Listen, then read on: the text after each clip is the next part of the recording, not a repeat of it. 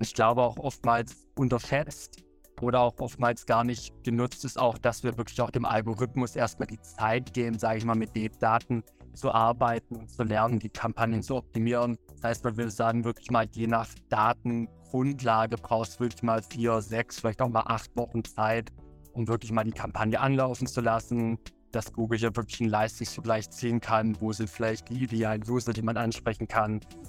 The Digital Bash Podcast, der Podcast zur größten Webkonferenz der Digitalbranche.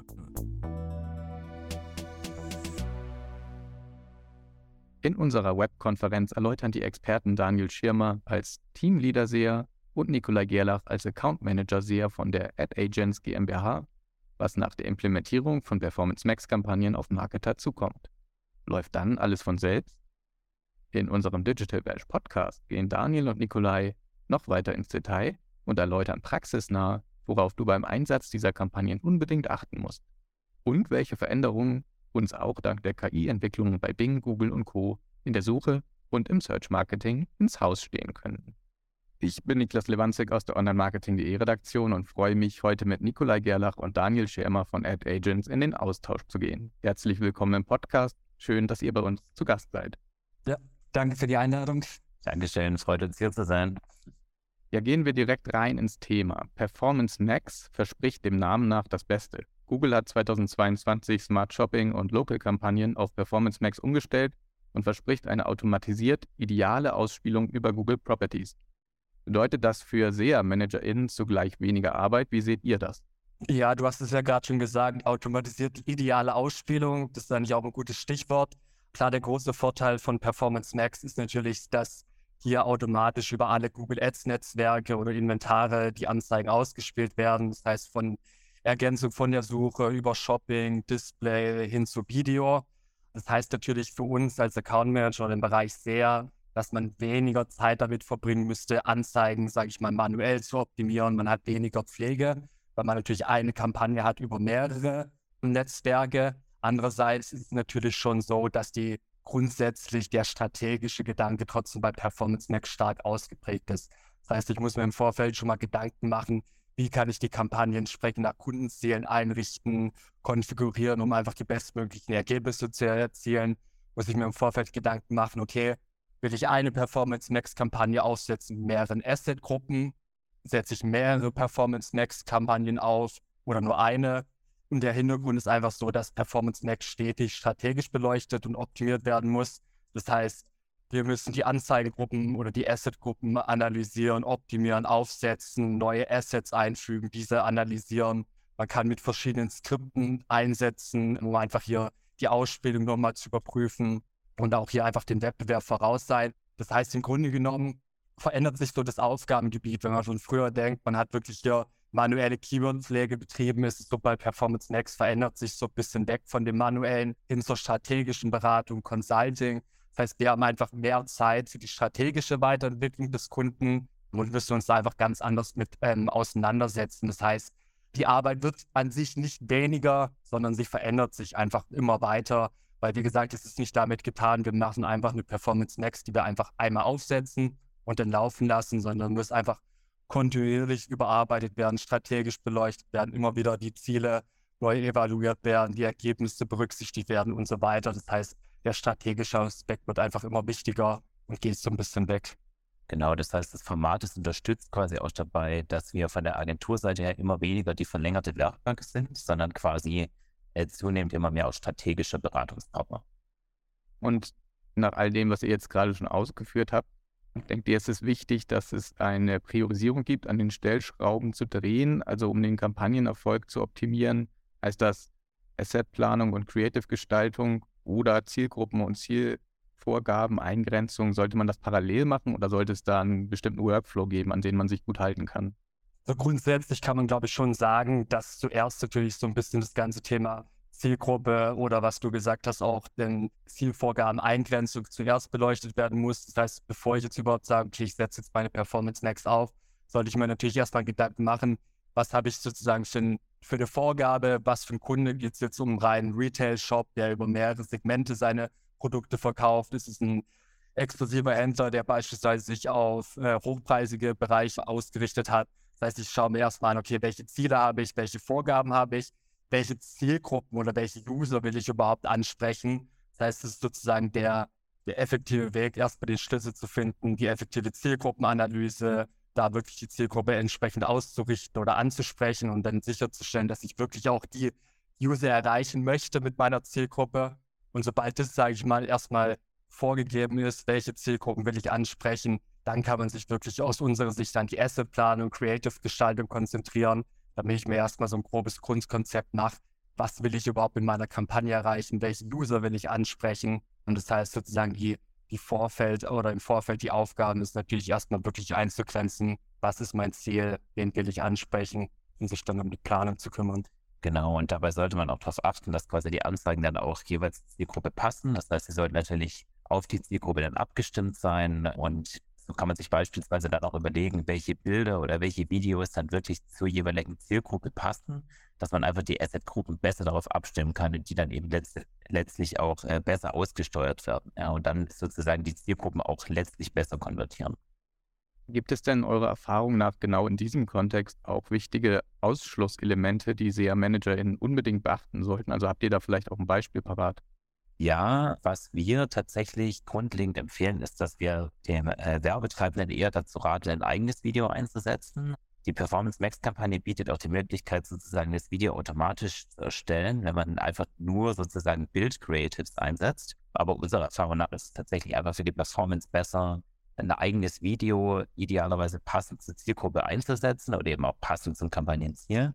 Oder eben zumindest mal zu schauen, gibt es irgendwie ein Video im Pool, das passen könnte, wenn man jetzt nicht gleich auf die Creative Ressourcen sozusagen zurückgreifen kann. Was man sich auch noch überlegen sollte, wären beispielsweise die Standardoptionen, dass man eben wirklich guckt, wie richte ich die Kampagne aus, äh, richte ich die auf die Präsenz der Nutzer aus oder sage ich dann quasi, ich weite das Ganze noch auf Interesse beispielsweise aus. Das sollte man sich einfach im Vorfeld überlegen, wenn man da strategisch reingeht. Wir empfehlen tatsächlich eher auf die Präsenz zu gehen, dass wirklich die Nutzer angesprochen werden, die äh, dann sich quasi im relevanten Standort auch befinden.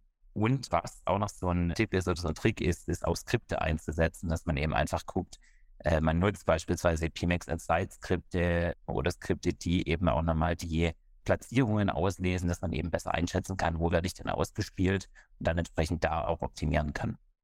Oder man überlegt sich eben, man setzt beispielsweise eine Performance Next Kampagne auf, die nur auf den Shopping-Bereich ausspielt. Das heißt, man, lässt, man äh, lässt beispielsweise einfach die Creatives weg, in dem Fall die Assets weg und spielt dann quasi nur Shopping-Only-Platzierungen aus. Genau. Was man sich auch noch überlegen kann, ist beispielsweise dann wirklich herzugehen und Brand-Suchanfragen auszuschließen. Das ist, glaube ich, auch ein beliebter Klassiker im SEA-Bereich, dann natürlich darauf zu achten, dass man gerade für generische Ausspielungen, für Shopping-Ausspielungen Brands separiert oder eben wegtrennt. Da wird es künftig äh, laut neuester Ankündigung auch Möglichkeit geben, zu sagen, man geht wirklich hier und schließt das dann auch für die PMX-Kampagnen aus. Bisher war das nur über Umwege, über Google indirekt der Fall, dass man das ausschließen konnte. War eine Beantragung sozusagen und dann eben Brandbegriffe darüber noch ausschließen konnte. Genau, ist, glaube ich, so ein wichtiger Faktor, auch was wir gerade gesagt haben. Es gibt ja mittlerweile die, die Insights von Performance Max innerhalb des, sag ich mal, Google Ads Frontend oder so sind natürlich sehr begrenzt. Das heißt, man hat nicht so viele Auswertungsmöglichkeiten. Und wo, wie Nikolai schon gesagt hat, kann man verschiedene Skripte auch wirklich nutzen, um zu sehen, okay, wird meine PMAX vor allem im Bereich Shopping ausgespielt oder im Bereich Search oder vielleicht auch Display. Dann kann man da so ein bisschen Rückschlüsse draus ziehen. Habe ich vielleicht einen höheren Search-Anteil? Kann ich wiederum den Statistik-Tab der PMAX auch nutzen, sehen, okay, bei welchen Suchbegriffen werde ich vielleicht wirklich ausgespielt, ist es vielleicht relativ stark brandlastig, dass ich dann sagen kann, okay, vielleicht will ich in meiner Performance Max gar keine Ausspielungen für die Brand haben, weil ich dafür natürlich gesonderte Brandkampagnen in der Suche habe, dass ich dann sagen kann, okay, durch den Brandausschluss aktuell über Google oder demnächst auch über die Kampagne selber, kann ich die Brand da ausschließen, kann natürlich dann den Search-Bereich über die Brand selber abdecken. Und natürlich könnte man jetzt auch strategisch noch weitergehen und sagen, okay, eine Möglichkeit wäre, dass ich trotzdem im Bereich Shopping mit Brandbegriffen ausgespielt werden müsste, dass ich theoretisch auch, das ist nochmal ein gesonderter Fall, auch eine Standard-Shopping-Kampagne noch aufsetze, wo ich versuche, sozusagen durch gezielte Ausschlüsse von generischen Begriffen da auch im Brandbereich unterwegs zu sein. Es gibt verschiedene Ansätze, aber es gibt natürlich einiges zu beachten, was Nikolai schon gesagt hat, so ein paar Stellhebel, die man trotzdem noch treffen kann. sage ich mal, verschiedene Do's und Don'ts äh, zu berücksichtigen. Ja, das ist ganz interessant, weil es natürlich auch Don'ts gibt, trotz der Vorteile, die auf der Hand liegen, also höhere Conversions, ähm, höherer ROAS, wird von Google ja auch häufig angegeben. Habt ihr denn aber Werbekontexte im Sinn, in denen im Search Marketing vielleicht dieser Kampagnentyp gar nicht so gut zutrifft oder eben dann nur als Ergänzung vielleicht genutzt wird? Du hast es ja gerade schon ein Stück weit angesprochen. Definitiv. Also klar gibt es sicherlich hier und da äh, vielleicht Werbetreibende, für die es vielleicht nicht ganz so empfehlenswert ist, Performance Max zu nutzen. Generell spricht eigentlich nichts dagegen. Man muss natürlich schon schauen, hat man jetzt sehr, sehr geringe Budgets, wirklich nur eine Handvoll oder auch sehr geringe Conversion-Zahlen, wird es vielleicht ein bisschen schwieriger, als wenn man jetzt ein Retailer ist, der größere oder höhere Media-Budgets zur Verfügung hat oder wo man natürlich auch dem Algorithmus sehr viel Daten zur Verfügung stellen kann. Weil, wie gesagt, der Vorteil ist natürlich die übergreifende Ausspielung in allen Inventaren. Und je weniger Daten man natürlich hat, umso schwieriger wird es natürlich für den Algorithmus auch die optimale Ausspielung zu finden. Natürlich könnte man auch darüber nachdenken, wenn es jetzt gewisse Nischenthemen gibt oder Anwendungsfälle, beispielsweise Retailer mit sehr hochpreisigen Produkten, müsste man nochmal überlegen, ob jetzt Performance Max der ideale Kanal ist. Wie gesagt, da könnte man auch drüber nachdenken, setzt man weiterhin auf Standard-Shopping, wo man vielleicht auch ein bisschen mehr Kontrolle hat und deckt alles weiter über andere Kampagnentypen ab. Ich glaube, insgesamt kann man schon sagen, dass man nicht pauschal sagen kann, mir für diesen Werbetreibenden macht Sinn, für diesen vielleicht nicht. Also es hängt wirklich von verschiedenen Faktoren ab, einschließlich der Ziele, Zielgruppe, Budget. Ich glaube, wichtig ist im Vorfeld alle Optionen sorgfältig abzuwägen, Entscheidungen treffen, die wirklich auch den Geschäftszielen am besten entsprechen und dann zu schauen, okay, wo macht es wirklich Sinn. Andererseits kann man natürlich auch sagen, wenn es jetzt Werbetreibende gibt, die relativ präsent beispielsweise im Bereich YouTube unterwegs sind, da macht es dann sicherlich Sinn, dass man wirklich noch explizite YouTube-Kampagnen aufsetzt, weil man da wirklich auch eine gezieltere Herangehensweise hat, jetzt als nur über PMAX zu gehen, wo man vielleicht weniger Kontrolle über die Ausspielung in verschiedenen Kanälen, Placements oder so hat. Da macht es auf jeden Fall Sinn, nochmal mit separaten Kampagnen unterwegs zu sein. Und generell kann man auch sagen, wenn die Datengrundlage soweit passt, also wenn es genügend Conversions gibt und auch wenn die Qualität der Conversion-Daten soweit am ehesten auf das Unternehmensziel oder auf das Business einzahlt, umso besser kann die Kampagne dann auch darauf optimieren. Und wenn das in irgendeiner Form sozusagen zur Verfügung steht, dann steht dem im Prinzip nichts im Weg. Das klingt natürlich sehr positiv. Jetzt habt ihr eben gesagt, die Ausspielung auf allen Properties eigentlich ist der größte Vorteil. Würdet ihr sagen, das ist der allergrößte Vorteil der Performance Max Kampagnen oder würdet ihr da noch irgendwas anschließen wollen? Ist natürlich auf jeden Fall ein sehr, sehr großer Vorteil, dass man natürlich mit einem Kampagnentyp mehrere Netzwerke gleichzeitig abdecken kann. Spiegelt natürlich auch so in gewisser Weise so ein bisschen die Customer Journey wieder, die die User gerade so unterwegs sind. Und ich meine, wir kennen alle so ein bisschen das Stichwort Messi Middle, was sich in den letzten Monaten und Jahren so eingependelt hat. Das heißt, die User suchen immer komplexer, der Kaufprozess wird komplexer. Es ist nicht mehr so, dass die User heutzutage vielleicht ins Netz gehen, dann ein Produkt suchen, sofort kaufen. Sie informieren sich vielleicht vorher bei YouTube, schauen sich irgendwelche Tests durch, Blogs, wo das Produkt vorgestellt werden, gehen wieder auf die Webseite. Das heißt, es ist sozusagen ein bisschen, dass wir versuchen, mit Performance Max den gesamten Funnel abzudecken. Und ich meine, da gibt es auch genug Studien von Google selber, die sagen, okay, die, die Touchpoints werden immer wichtiger oder werden auch immer länger, die Ketten werden länger, bis ein wirklich ein User von den Kaufprozess wirklich durchführt. Das heißt, es ist natürlich ein großer Vorteil, dass wir auf alle Daten zurückgreifen können. Und klar, natürlich, der Vorteil ist auch so, wie es natürlich auch in vielen Kampagnen ist, dass wir auf hier wirklich die künstliche Intelligenz und den Algorithmus von Google zurückgreifen können. Das heißt, die Anzeigen werden automatisch optimiert und ich gebe entsprechende Zielvorgaben vor. Ich versuche ein bisschen auch über meine Zielgruppen sozusagen über meine Segmente dem, dem Algorithmus vorzugeben, okay, welche User sind vielleicht relevant, welche User wollen wir damit ansprechen. Das heißt, Google hat natürlich die Daten, um ja wirklich auch entsprechend User zu, zu erreichen, wo sie gerade unterwegs sind, ob es jetzt wirklich bei YouTube ist, im Display-Netzwerk oder in der Suche oder im Shopping. Das ist halt sozusagen mit der größte Vorteil, den wir eigentlich sehen. Und ich denke, außer der, der äh, Vorteil, den eigentlich Google schon hatte, auf die vielen Daten zurückzugreifen, der wird halt über die PMAX nochmal verstärkt. Du hast einfach über diesen Kampagnentyp sozusagen oder gibst du der KI sozusagen nochmal so eine All-in-One-Kampagne, die auf alle, wirklich auf alle Daten, die Google zur Verfügung steht, zurückgreifen kann und dementsprechend kann die eben nochmal ein Stück weit besser ausspielen und auf mehr Signale zurückgreifen, wie das wohl schon bei anderen Kampagnen bisher der Fall war oder bei anderen Kampagnentypen. Genau, wir haben jetzt über künstliche Intelligenz und Automatisierung schon eine Zeit lang gesprochen. welche Prozesse laufen denn nach der Implementierung von Performance Max Kampagnen tatsächlich eher von selbst und wo sollte manuell noch mehr verwaltet werden? Genau, also was äh, automatisch schon ganz gut funktioniert, beziehungsweise was, was automatisch sozusagen ausschließlich läuft, äh, sind die Gebotsanpassungen. Das heißt, die Gebotsanpassungen, die werden, das gab es ja schon beispielsweise auch äh, schon im Smart Shopping Bereich, in, in der Vorkampagnenversion sozusagen für Retail, dass eben die Gebote vollautomatisch angepasst werden und dadurch eben letztendlich auch das Budget optimiert werden kann für die Unternehmensziele oder für das Kampagnenziel. Und äh, letztendlich werden die Anzeigen, das ist Ausgangspunkt, die Anzeigen werden eben vollautomatisch über die ganzen Google Properties ausgespielt und können eben entsprechend dann auch zielgruppenspezifisch ausgespielt werden, weil Google dann wirklich vollständig sozusagen diese Asset-Zusammenstellung übernimmt und das dann entsprechend immer jeweilig auf den, auf den einzelnen User anpasst und so eben das Conversion Rate Potenzial auch erhöht. Genau, was wiederum manuell läuft, ist natürlich die Pflege von äh, Anzeigen-Assets, ja, das heißt die Bilder, Videos, Texte. Das Ganze muss natürlich vorab erstellt werden, nach wie vor sollte überprüft werden, sollte Corporate fit sein oder eben Message fit sein, sozusagen, dass eben auch relevant für die Nutzer ausgespielt werden kann und eben auch ansprechend ausgespielt werden kann. Und selbstverständlich auch die Budgetverwaltung. Ja. Ähm, die Budgetverwaltung, da sollte nach wie vor natürlich auch ein Account Manager mehr wie ein Auge drauf werfen und regelmäßig gucken, passt das äh, von den Ausgaben her, passt auch die Verteilung über die verschiedenen Kampagnen hinweg. Und das alles sollte eben stetig auch überwacht werden, natürlich. Da bedarf es nach wie vor menschlicher Hilfe zwischen all der KI. Das ist, wie gesagt, glaube ich, nicht so, dass man oftmals am Anfang war so die Vorstellung, okay, ich habe eine Performance Max, die ich einmal aufsetze, äh, einrichte und Google macht den Rest und ich kann die Kampagne sozusagen weiterlaufen lassen, ohne ein Auge drauf zu werfen. So ist es ganz im Gegenteil.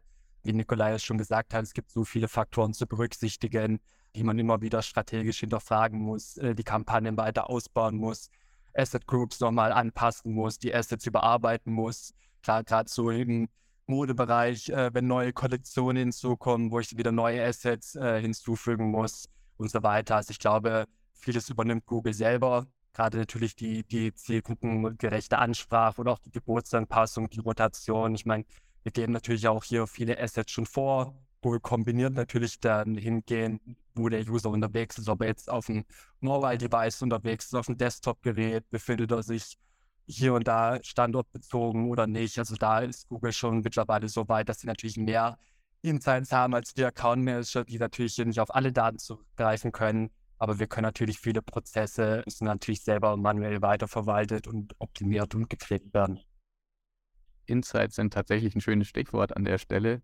Da wäre meine Frage, auf welche Berichte MarketerInnen im Rahmen von Performance Max Kampagnen vor allem achten sollten, um den Erfolg oder vielleicht auch Misserfolg von Kampagnen zu tracken und das vielleicht auch als Basis für die Kampagnenoptimierung der nächsten Kampagne dann nutzen zu können. Ja, da gibt es mittlerweile immer mehr Berichte. Die Performance Max Kampagne, die ist ja relativ spärlich gestartet, erst mit Berichten, die man so als Account Manager zur Verfügung hatte. Mittlerweile gibt es da einige Berichte oder Möglichkeiten, die Performance Max Kampagnenleistung besser zu überwachen und auszuwerten.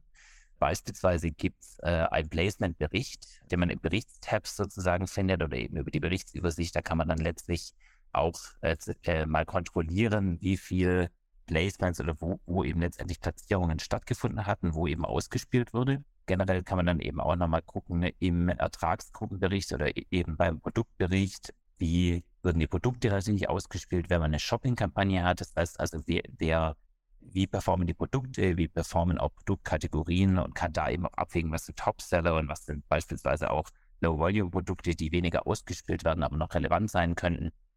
Und was auch spannend ist und was auch von Anfang an bei der Performance Max mit dabei war, war der Statistik-Tab, der auch immer wieder ausgebaut wird. Äh, da kann man eben auch schauen, zu welchen Suchbegriffen, da gibt es äh, unterhalb eine Übersicht, welchen Suchbegriffen spielt denn eigentlich die PMAX aus und kann sich da letztendlich auch zu Kategorien zusammengefasst an Suchbegrifflichkeiten angucken und kann die auch auswerten. Man kann gucken, wie passt es zur Ausspielung, wie passt es auch zum Conversion Volumen beispielsweise und kann da dann eben letztendlich abgleichen und die Performance auch anpassen, indem man da beispielsweise Zielgruppeninformationen schärft.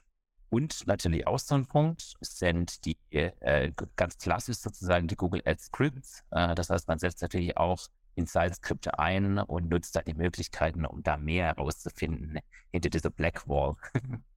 Ja, Thema Placement, das ist ja ganz interessant, denn im Moment gibt es ja eine große KI-Entwicklung auch hinsichtlich der Suchmaschinen. Das heißt, bei Bing, bei Google sollen KI-Chatbots integriert werden, sind schon integriert worden, zum Teil für einige UserInnen. Ab wann glaubt ihr, werden denn auch Search-Ads im Kontext von KI-Chatbots, ja, wie Microsoft die im Moment schon evaluiert, zum Repertoire der Tech-Konzerne gehören? Und glaubt ihr, dass dann auch über Performance Max oder andere Kampagnentypen Placements in diesen Bereichen relevant sein werden? Definitiv. Also klar ist natürlich so, gerade ähm, kommt natürlich überall, angefangen von Google, Microsoft, kommen natürlich mehr Möglichkeiten auf den Markt. Das heißt, die Tech-Konzerne sind natürlich dabei, diese KI-Tools oder Chatbots auch in ihre Suchmaschinen zu integrieren, zu evaluieren. Von dem her ist es schon wahrscheinlich, dass auch in Zukunft irgendwie generierte Suchergebnisse eine Rolle spielen werden. Das heißt, wir werden natürlich bald wichtiger. Es hängt natürlich immer trotzdem sozusagen von vielen Faktoren ab. Klar, die Technologien müssen vorangetrieben werden. Es muss natürlich auch vom User akzeptiert werden. Ist ja auch mal oftmals noch so der kritische Faktor. Nehmen überhaupt oder alle Nutzer, sind die offen für solche Tools ähm, oder vertraut mir vielleicht lieber aus sich selber? Klar, Regulierungsbehörden kommen natürlich auch noch dazu. Und man kann natürlich, die Tech-Konzerne können nicht alles so umsetzen, wie sie wollen. Das muss natürlich auch irgendwo gestattet werden. In der Vergangenheit gab es da immer mal wieder Herausforderungen für Google und Co. Klar, die wirtschaftlichen Faktoren spielen immer auch ein bisschen dazu. Von daher, glaube ich, bleibt es ein bisschen abzuwarten, wie schnell die Tech-Konzerne die Integration, sage ich mal, voranbringen können. Auch in den Suchmaschinen selber oder in den Suchergebnissen ist ein bisschen schwer vorherzusehen, aber wir gehen schon davon aus, dass es in die Richtung geht oder die Entwicklung auch stärker vorangetrieben wird. Von dem her bleibt es abzuwarten. Es macht es auch ein bisschen spannend bei uns in der Branche im Thema Online-Marketing. Es kommt jede Woche, sage ich mal, neue, äh, neue Sachen auf den Markt, die wir natürlich auch berücksichtigen, in unser Repertoire mit aufnehmen, da wieder unsere Strategien anpassen, unsere Kunden beraten und einfach gucken, sage ich mal, wie wir die Werbeziele und Kundenziele einfach voranbringen können auf allen Systemen. Habt ihr denn eine Vorstellung davon, wie Search Ads in diesem Kontext vielleicht aussehen könnten? Bei Microsoft zum Beispiel gab es ja schon den ein oder anderen Einblick, also gesponserte Links oder auch branded Snippets, sind da Möglichkeiten? Habt ihr da Vorstellungen oder zumindest Hypothesen, wie es aussehen könnte? Aktuell ja noch so ein bisschen unklar, beziehungsweise jetzt auch für uns noch nicht klar, in welche Richtung das gehen wird ähm, oder beziehungsweise wie letztendlich auch Bart dann sozusagen das Ganze monetarisieren wird, ja wir denken schon, dass beispielsweise so Sponsored Links auch ein Faktor sein werden, der künftig eine Rolle spielen kann. Also das wird auf jeden Fall ein Trend sein, der, den man ab und vor beobachten muss, den man sich jetzt auch beim Bing initial schon mal ein Stück weit angucken kann. Letztendlich wird sich dann zeigen, wenn die Anzeigen dann eben stärker äh, beispielsweise auf die Personalisierung einzahlen ne, und letztlich dann auch für den Nutzer relevant bleiben. Also wenn, wenn wenn es Möglichkeiten gibt, diese Anzeigen für die Nutzer zu personalisieren und auch relevant sind und sie dann letztendlich darauf ausgerichtet werden können, dann wird das auch ein Faktor sein oder eben entsprechend auch ein attraktiver Faktor sein, da in der Richtung so Anzeigen zu schalten. An sich ist natürlich auch der KI-Aspekt spannend. Das heißt, wenn beispielsweise jetzt BART in der Lage sein wird, da, den Nutzerkontext nochmal besser zu verstehen. Das heißt, wenn äh, quasi die KI in der Lage ist, dem Nutzer noch besser, eine noch bessere Anzeige zu präsentieren anhand der Anfragen, anhand des Kontexts, dann wird es natürlich auch nochmal attraktiver und wird dann letztendlich auch nochmal mehr Möglichkeiten für Werbeplatzierungen bieten. Ja, also da wären Beispiel, da wären verschiedene Dinge denkbar, wie jetzt beispielsweise eine stärkere Integration auch von Bildsuchen in Kombination damit oder auch Videoanzeigen. Das ist alles möglich. Aber an sich ist es noch so ein bisschen natürlich auch erstmal noch so, dadurch, dass das Thema doch noch recht frisch ist, frisch ist, was eben die chatgestützte Suche äh, anbelangt, ist es noch ein bisschen glaskugelig. genau, aber wie das dann letztendlich aussieht, muss man einfach nach wie vor beobachten. Ich glaube, da wird sich einfach die nächsten Wochen bis Monate wird es da neue spannende Einblicke auch geben, auch seitens Google bestimmt. Ja, da bin ich überzeugt von dem Moment. Es ist ja beinahe täglich so, dass es News zu der Thematik gibt, von Google, von Microsoft, von anderen Suchmaschinen natürlich auch vielleicht unabhängig von der Suche selbst. Es gibt natürlich auch einen Hype um diverse KI-Tools, die von OpenAI-Systemen ja, unterstützt werden oder auch von anderen eigenen KI-Systemen. Glaubt ihr denn, dass SEA-ManagerInnen sich jetzt schon darauf einstellen sollten, mit KI-Tools mehr zu arbeiten und damit zum Beispiel bei der Search-Ad-Kreation oder bei der Prozessoptimierung jetzt schon Vorteile schaffen können? Ja, ich glaube natürlich, KI-Hype ist natürlich da, wie wir vorhin schon gesagt haben. Man liest natürlich irgendwie täglich auf verschiedenen Blogs Neuigkeiten über neue Tools, Anwendungsfälle, wie kann ich ChatGPT nutzen, äh, um gewisse Prozesse zu optimieren. An sich aber auch gerade im Bereich SEA ist jetzt KI oder auch Thema Automatisierung gibt es komplett nichts Neues. Klar, wir hatten natürlich in den letzten Jahren immer wieder größere Anpassungen oder Änderungen, angefangen von den Anzeigenformaten, gerade so Responsive Search jetzt, die in den letzten ein, zwei Jahren stark dazugekommen ist, wo einfach auch Google selber schon, sage ich mal, Anzeigen automatisiert, ähm, optimiert, wo wir Kundenvorgaben äh, vorgeben oder auch das Thema Smart Bidding. Also wenn man noch ganz früher denkt, wo man noch jedes Keyword automat oder gebotstechnisch selber gesteuert hat, gibt man jetzt, sage ich mal, Google gewisse Vorgaben vor, wo einfach Smart Bidding genutzt wird. Das heißt, im Bereich SEA wird KI oder Automatisierung natürlich schon seit Jahren genutzt. Andererseits ist natürlich der KI halt da, Klar, wir müssen natürlich auch selber als Agentur äh, immer auf dem neuesten Stand verbleiben, die Entwicklungen verfolgen, Blog-Einträge lesen, Foren ähm, durchsuchen, auch natürlich Konferenzen besuchen, Podcasts hören, äh, Vorträge, aber auch natürlich auch mit Google im Austausch bleiben, was die so planen. Das ist natürlich für uns auch ähm, ein relativ großes Thema. Aber natürlich auch ansonsten äh, nutzen wir natürlich auch schon viele Möglichkeiten, die uns die Konzerne oder die Tech-Konzerne äh, vorgeben. Ansonsten klar, sind wir natürlich immer dabei, auch in dem Bereich, wenn wir jetzt bei Google oder Microsoft bleiben, natürlich neue Betas oder neue Formate auch zu testen, die gerade rauskommen. Und es gibt sicherlich Themen, die zukünftig KI-Tools abnehmen können, sei es vielleicht bei der Inspiration von Anzeigentexten. Ähm, klar, es gibt natürlich auch schon Tools, die so Anzeigentexte vorgeben können. Aber natürlich brauchst du immer noch mal, sage ich mal, das menschliche Auge, und wir, sage ich mal, das kontrollieren. Ich glaube, sich komplett auf die KI zu verlassen, wäre jetzt auch nicht der ideale Weg. Von dem her, KI, ja, ist interessante Entwicklung auch für uns, aber ich glaube, ganz verlassen ist es auch nicht der, der Weg, den wir vertrauen. Das ist spannend, das werden sicherlich viele MarketerInnen auch gerne hören. Also wie ist das, welches Element im ganzen Search-Marketing-Prozess kann dann eurer Meinung nach gar nicht ersetzt werden von so einer künstlichen Intelligenz? Also was muss menschlich unbedingt da sein? Also definitiv das äh, strategische Denken auf der einen Seite, dass man eben auch sagt, man, man schaut sich ganz genau das Marketing oder das Kampagnenziel an ähm, und er, da, er denkt dann sozusagen auch das Ziel und definiert dann letztendlich auch den ganzen Erstellungsprozess dahinter. Da, da brauchst an sich letztendlich auch ja eine strategische Abstimmung mit dem Kunden natürlich.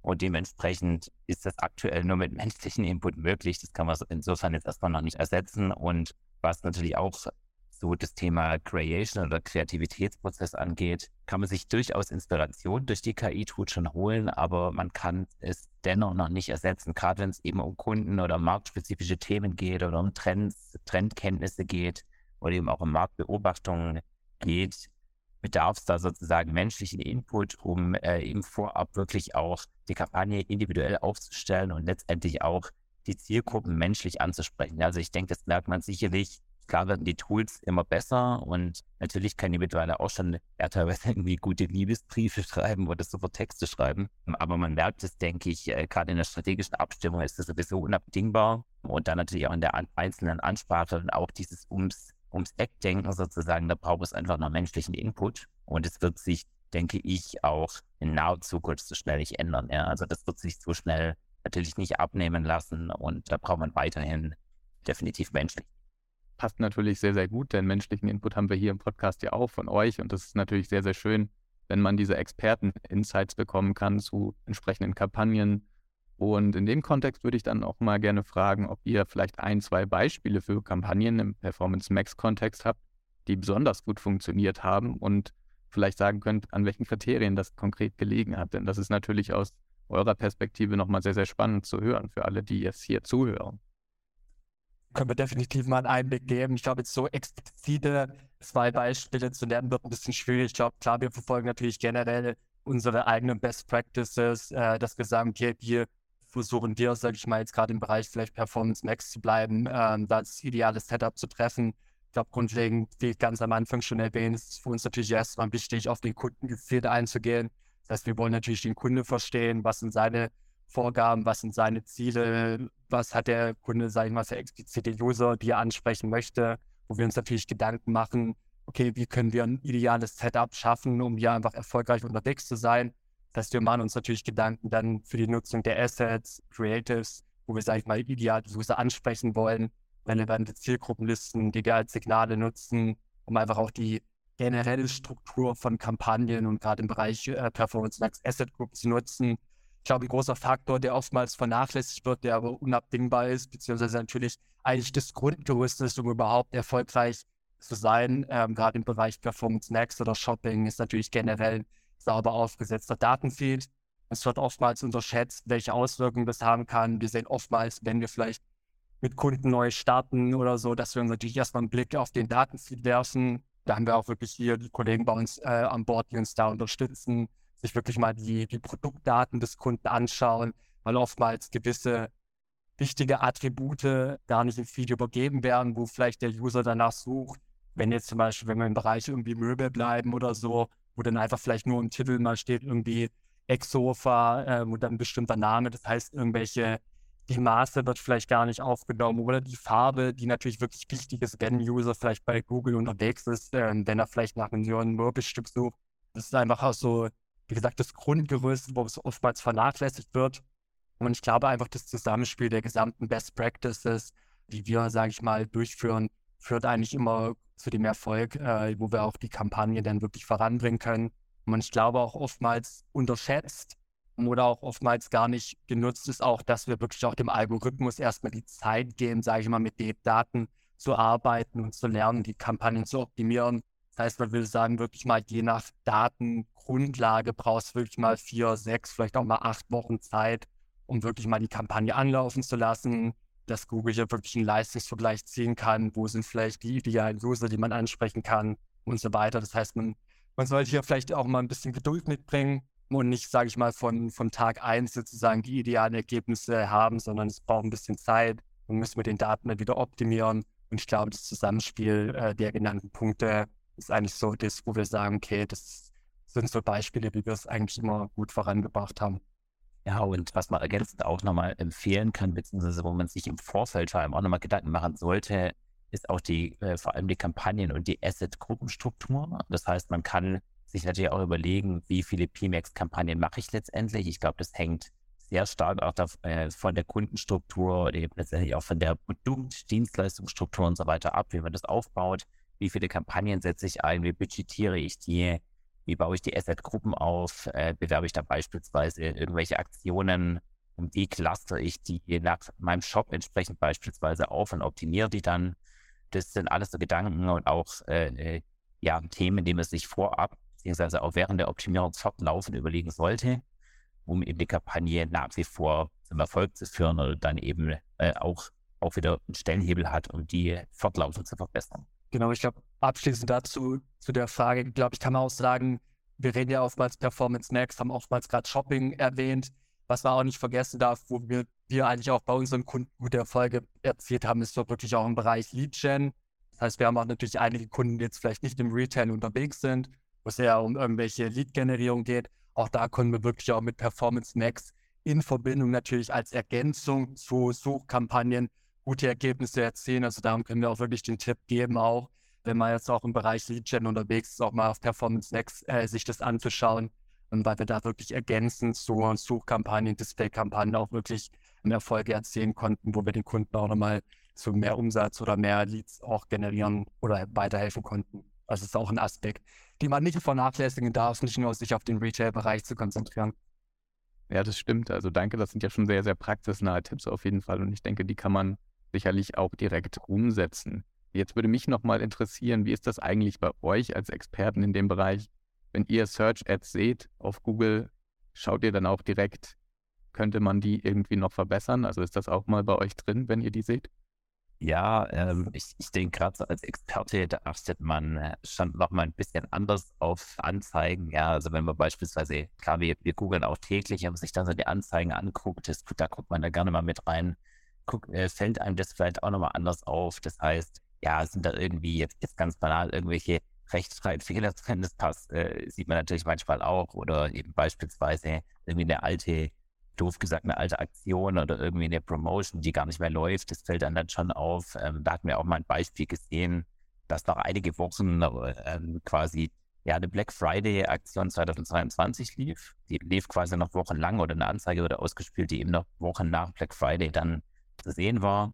Und da achtet man, glaube ich, dann vor allem drauf, guckt sich dann eben so Dinge dann äh, nochmal verstärkt an. Ja. Und es fällt dann eben schneller auf, wie jetzt beispielsweise äh, vielleicht dem einen oder anderen User, der eben weniger Berührungspunkte damit hat oder vielleicht auch gar nicht so merkt, dass es jetzt direkt gleich eine Anzeige ist.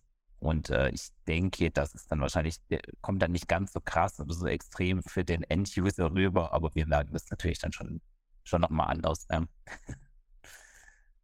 Ja, sehr, sehr spannend auf jeden Fall. Also ich, ich, ich kenne das natürlich auch. Ähm, ich schaue natürlich auch mit einem anderen Auge auf äh, Marketing-Themen und ich glaube, alle, die im Marketing dann und im Search-Marketing arbeiten, können das natürlich auch nutzen, um selbst einfach nochmal zu schauen, wie läuft es bei anderen, wie funktioniert es dann in den Suchmaschinen.